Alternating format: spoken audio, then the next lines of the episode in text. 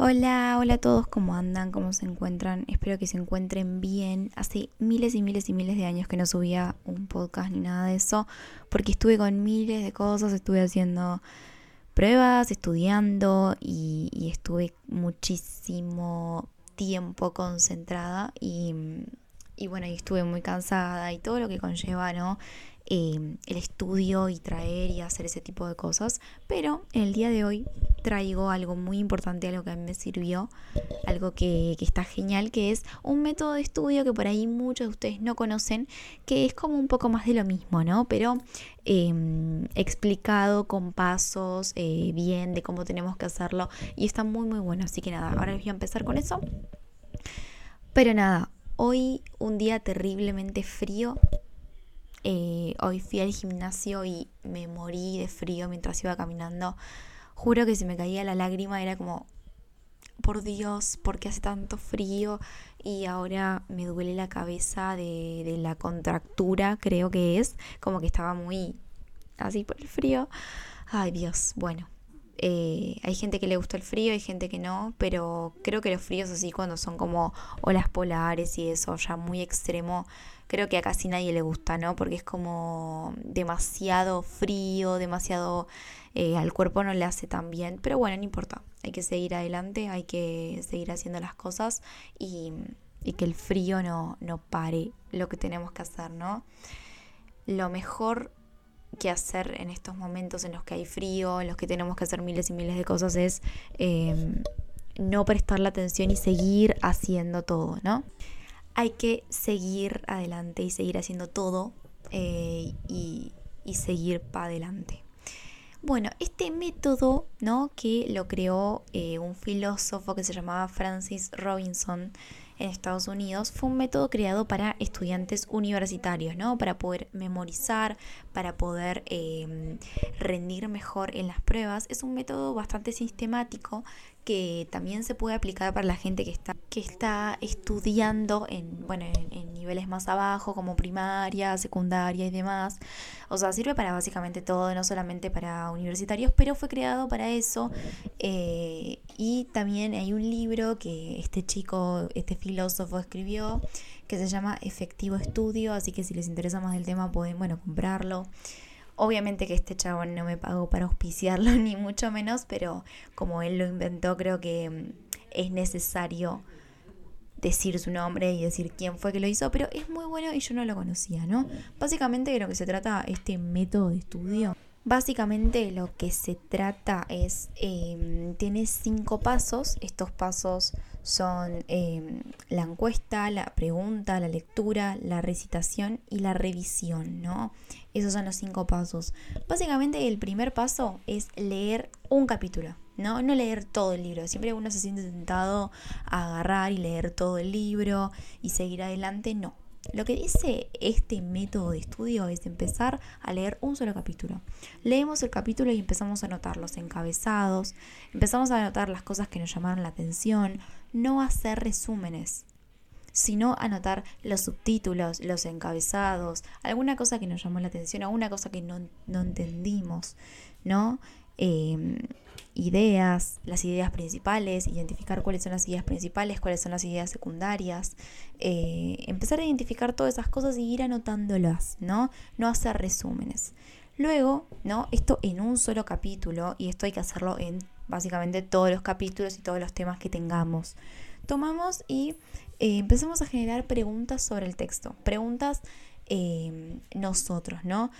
Pueden ser las preguntas simples, ¿no? Como de, de qué se trata el texto, eh, cuáles son las ideas principales, qué es lo que quiere que entendamos, qué son eh, en lo que se enfoca, qué es lo importante, qué cosas no son importantes, qué cosas son ideas secundarias, qué cosas son simplemente datos, qué cosas eh, necesito conocer, qué cosas por ahí no son tan importantes. Esas son las preguntas que nos debemos hacer. ¿Por qué? Porque tenemos que hacer un, un entendimiento sobre la lectura. No hay que hacer una lectura pasiva como leer un simple libro o un libro de cuentos o una novela, ¿no? Tenemos que hacer una lectura que sea eh, dinámica, que nosotros tenemos que hacernos preguntas, que el texto nos va a responder, porque no estamos leyendo por placer. En realidad, bueno, sí, sí, es una carrera que queremos, es por placer, pero esa lectura la tenemos que... Eh, como interrogar, ¿no? Como hacer preguntas, como eh, tomárnoslo más en serio que por ahí un texto de un libro que leemos por placer, que podemos simplemente leerlo tranquilamente, ¿no? Por eso también es difícil estudiar em, estos textos en el colectivo, ¿no? En, o en, el bus cuando estamos yendo, porque tenemos que leer, hacer preguntas, tenemos que estar concentrados en el texto, tenemos que estar en un lugar eh, tranquilos, sin tanto ruido, ¿no? Donde podamos eh, parar, preguntarnos. Estas preguntas podemos hacernoslas simplemente en la mente o las podemos anotar, las podemos anotar en internet o, en algún, eh, así como en un en Word, ¿no? En alguno de esos lugares. Luego de hacer estas preguntas, tomamos y de nuevo releemos el capítulo y respondemos esas preguntas. ¿No? Y esas preguntas las podemos anotar, podemos hacer un mapa conceptual eh, luego cuando terminemos de leer, pero esas preguntas las respondemos y las tenemos anotadas, ¿no? ¿Por qué? Porque de esta manera estamos estudiando lo que es importante, ¿no? De qué se trata el texto, cuáles son las ideas principales, eso son lo que estamos respondiendo y no estamos poniendo datos por el simple hecho de poner datos, sino que estamos generando un conocimiento, ¿no? Estamos em, había una profesora que me explicó esto que fue genial, que primero decía, ¿no? Vos cuando lees, por ejemplo, te digo, eh, no sé, la, la, independencia de Argentina fue el 9 de julio de 1816. ¿No? Listo, es un dato, es un dato que no te sirve para nada, que yo lo puedo googlear. En cambio, tener un conocimiento de qué fue lo que pasó, de qué, cuáles, cuáles son las cosas importantes que sucedieron, por qué sucedieron esas cosas, ¿no? Es tener un conocimiento, no simplemente tener un dato, ¿no? Y eso es lo que se quiere generar, un conocimiento. Porque acordarse datos, eh, que es lo que todos aprendimos a hacer en el colegio, que yo lo aprendí, que todos lo aprendimos, es, bueno, nos aprendemos de memoria qué fecha fue el, día de la independencia y ponemos el día de la independencia en... Eh, en la pregunta y listo, ¿no? Y ya está, se terminó. A los meses me olvido de esto y no tengo ni idea qué fue lo que sucedía, ¿no? Hay muchas cosas que me parecieron interesantes ahora de grandes sobre historia, por ejemplo, qué pasó en la Edad Media. Yo, eh, mi profesora me lo explicó, pero como yo aprendí de memoria no me acuerdo absolutamente nada, solamente me acuerdo un par de cosas como la peste bubónica y demás, pero no me acuerdo qué, qué fue lo que sucedió, ¿no? Y, tuve que volver a estudiarlo porque ahora que soy grande me dio curiosidad sobre entender esas cosas, pero cuando era chica no. Por eso mismo tenemos que aprender a estudiar haciéndonos preguntas, ¿no? Luego, el cuarto paso es recitar. Recitar, ¿no? recuperar de la memoria eso que aprendimos, esas preguntas que aprendimos leemos de nuevo las preguntas y nosotras solamente con nuestra mente, nada de tener machetes, nada de, volver a releer y releer como hacemos muchas veces cuando estudiamos, que simplemente nos hacemos un, em, un resumen y lo releemos, lo releemos, lo releemos hasta que nos terminamos acordándonos de memoria. No, eso no. Agarrar las preguntas que nos hicimos y recitar, buscar en la memoria esas cosas que aprendimos, ¿no? Lo buscamos en la memoria, lo recitamos, lo volvemos a decir, eh, como a nosotros nos salió, ¿no? Y luego hacer una revisión, ¿no? Empezar a hacer de nuevo, a, releer de nuevo para ver si eso que recitamos está bien o no. Ese es un truco que está muy bueno, que es muy efectivo, eh, que nos enseñan mucho en, y luego con esto, uno de, las, los métodos de estudios que a mí me gusta más, no, hay bastantes métodos de estudios que son muy efectivos, más que simplemente el resumen. Eh, y esto depende de qué es lo que estás estudiando. Tenés, por ejemplo, el cuadro sinóptico, el cuadro comparativo, el esquema, la línea de tiempo o el mapa conceptual. A mí el que más me gusta es la mapa, el mapa conceptual. Eh, básicamente lo que se trata el mapa conceptual me gusta porque eh, es un, mapa que se, utiliza más que nada para comprender el texto, ¿no? Eh, lo, que, de, lo que hay que hacer en un mapa conceptual es que deben ser jerárquicos, ¿no? En la parte de arriba se, pone em, lo más amplio del texto, ¿no? Por ejemplo, lo que se trata, no sé, el siglo XX, ¿no? Que es como lo más amplio de lo que se trata el texto, es como lo más jerárquico. Y luego ese mapa conceptual se va separando en ideas primarias, ideas secundarias, ideas terciarias, terciarias como por ejemplo ejemplos y demás. ¿no? Los, los, conceptos deben ser encerrados en círculos, en esos círculos eh, con letra mayúscula, ¿no? Para que sea más visual. Lo que tiene el mapa conceptual es que es como más visual, que vos por ahí en, en una hoja tenés resumido todo lo que fue el texto, en vez de empezar a copiar resumido los textos que por ahí em, al repasar son cosas que eh, cuestan, volver a releer de nuevo todos los textos y eso. Pero a mí me parece muy interesante, ¿no? Y una de las cosas que se pueden hacer em, siguiendo esta técnica em, es agarrar el texto, hacer un mapa conceptual hecho por nosotros y luego eh, dejamos el mapa conceptual y nosotros con nuestra memoria volvemos a hacer el texto, eh, volvemos a hacer el mapa conceptual, digamos, hagamos dos mapas conceptuales, uno con el texto y otro simplemente con nuestra memoria, y luego nos corregimos ese texto, ¿no? Y ahí vamos a ir em, viendo qué cosas estábamos más débiles que otras y, de esa manera podemos em, corregirnos a nosotros mismos, ¿no? Y más que nada que lo que es lo que más importante es corregir las cosas en las que estamos flojas. Porque si vamos a corregir todo, estamos perdiendo el tiempo haciendo todo de nuevo. Y es una pérdida de tiempo horrible. Y nosotros no tenemos mucho tiempo mientras estamos estudiando, ¿no?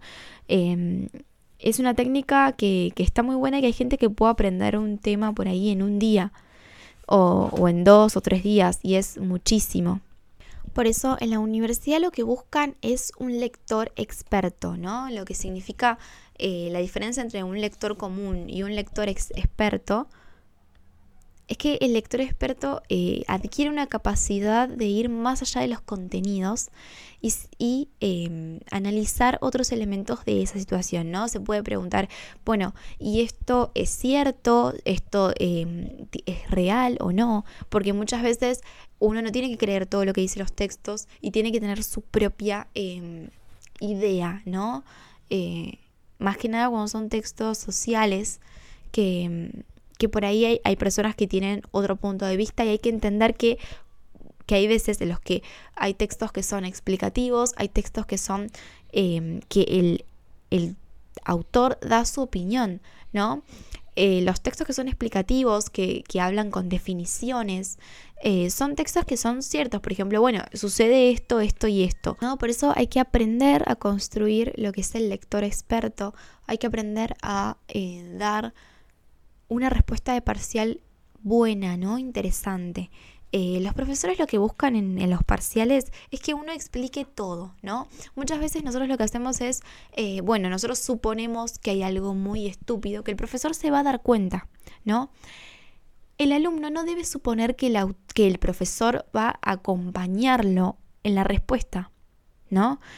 El, el alumno tiene que responder como si el profesor no supiera nada, como el profesor fuera otro alumno más o como el profesor fuera alguien que no sepa nada sobre el tema, ¿no? Eso es lo que se busca en una respuesta de parcial. Que se explique el tema, eh, por ejemplo, eh, que se explique un tema y que se defina, que se defina qué es lo que es, que se dé su opinión, que hable sobre otros autores, ¿no? Lo que es la polifonía, que, mm, que se se utilice por ahí em, las citas o si no, bueno, hablarlo con nuestras palabras, pero diciendo que es de otro autor, ¿no? Em, hacer algo más complejo, algo más completo es lo que se busca, porque muchas veces los alumnos responden a, la, a lo que es la, la, respuesta de parcial como si el profesor ya supiera. Entonces hay cosas que damos por hecho que el profesor sabe, entonces no lo ponemos. Si lo hacemos más corto decimos, no, es estúpido poner esta definición. Pero el profesor justamente lo que busca es que todo eh, esté puesto ahí, ¿no? Entonces hay que buscar eso en una respuesta de parcial. Otro de los, em, de los métodos que yo utilicé para estudiar, que está muy bueno, que a mí me sirvió muchísimo, que es más que nada para la memoria, ¿no? Muchas veces esto sucede, por ejemplo, cuando tenemos que estudiar algo que tiene muchísimos temas, como estudiar para un final, que tenemos que, tenemos que estudiar para toda la materia, todo lo que vimos o en el cuatrimestre o en el año, ¿no? Estudiar todo eso que es muchísimo y a veces la memoria nos falla porque al tener tantas cosas, uno termina olvidándose de otras o por ahí, como tiene que estudiar toda una materia, las cosas que estudió al principio se las termina olvidando, porque las estudié hace, no sé, dos, tres semanas y lo que me queda es lo último que estudié, ¿no? Por eso este método es genial para eso y, y lo que consiste básicamente es conseguir cuatro cajas ¿no? Cuatro cajitas y ahí ponerle notas, ¿no? En esas notas lo que tenemos que hacer, por ejemplo, eh, o si no tenemos cajas, tomar como cartulinitas de color, cortarlas en eh, cuadraditos como tarjetitas, ¿no? ¿no? No tan grandes. Y ahí poner, por ejemplo, estudiar todos los días, estudiar día por medio, estudiar una vez por semana y en la cuarta tarjetita poner estudiar antes del parcial, ¿no? Repasarlo antes del parcial, o sea, algo que lo tenemos más aprendido, ¿no? Luego tomamos el material de estudio, lo que tenemos que estudiar, nos ponemos a leer un tema y en ese tema eh, cortamos tarjetitas del mismo tamaño que la caja o que la cartulina, depende de lo que tengamos, y ponemos el tema de un lado de la tarjeta y del otro lado preguntas. Preguntas que Em, a ustedes se le olvidan, cosas que les parecen difíciles de recordar, cosas que em, son ideas principales, ¿no? Se pueden hacer tres, cuatro preguntas, las que ustedes deseen necesarias, pero tiene que ser algo así, ¿no? Algo más dinámico, más divertido para que se puedan aprender todo ese tipo de cosas. Entonces, ponemos, bueno, ponemos las preguntas. Entonces la ponemos, ponemos todas las preguntas luego de hacer esto con todo el material, con todos los temas, lo ponemos en estudiar todos los días. Luego, cuando terminamos de leer todo, tomamos una tarjetita y nos hacemos la pregunta. Si contestamos bien la pregunta, agarramos y lo ponemos en la otra caja que dice estudiar día por medio, ¿no? Y así con todas las tarjetitas. Y luego las que dicen estudiar día por medio, bueno, las estudiamos día por medio. Si esas tarjetitas que dicen que estudiar, que deberíamos estudiarlo día por medio, las contestamos bien, las pasamos a estudiar una vez por semana, ¿no? Esto obviamente es una técnica en la cual necesitamos bastante tiempo, porque si vos tenés la prueba la semana que viene, esto no funciona, ¿no? Es como otra técnica de estudio, pero funciona si tenés que preparar, por ejemplo, un final que lo tenés que dar a fin de año y tenés muchísimos temas, ¿no?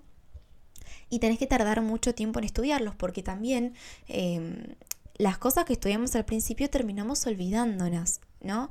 Y, otra cosa que también quería decirles es que, bueno, que estaba, estuve googleando, estuve buscando y me di cuenta que...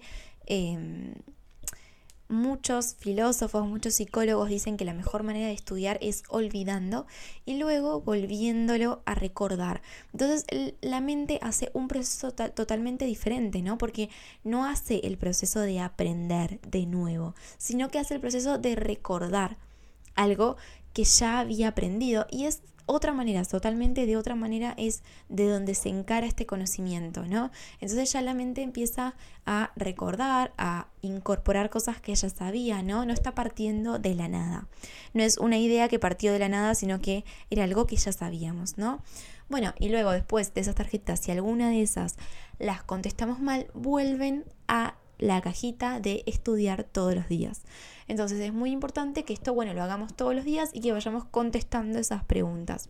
Es algo que está genial y que está muy bueno para eh, poder practicar, que muchas veces son técnicas que no conocemos y nosotros terminamos dándonos la cabeza contra la pared de nuevo con los resúmenes y hacer miles de hojas de resúmenes y el resumen del resumen que no sirven para nada. ¿no? Porque son palabras vacías, son palabras que no tienen em, un, significado, una conexión, como por ahí sí lo tiene un mapa conceptual, ¿no? Que están eh, los conceptos organizados jerárquicamente, eh, conectado esto con esto, y que uno hace un proceso mental para aprendérselo, ¿no? Hace un ejercicio. Al hacer un ejercicio uno termina em, acordándoselo de otra manera, ¿no?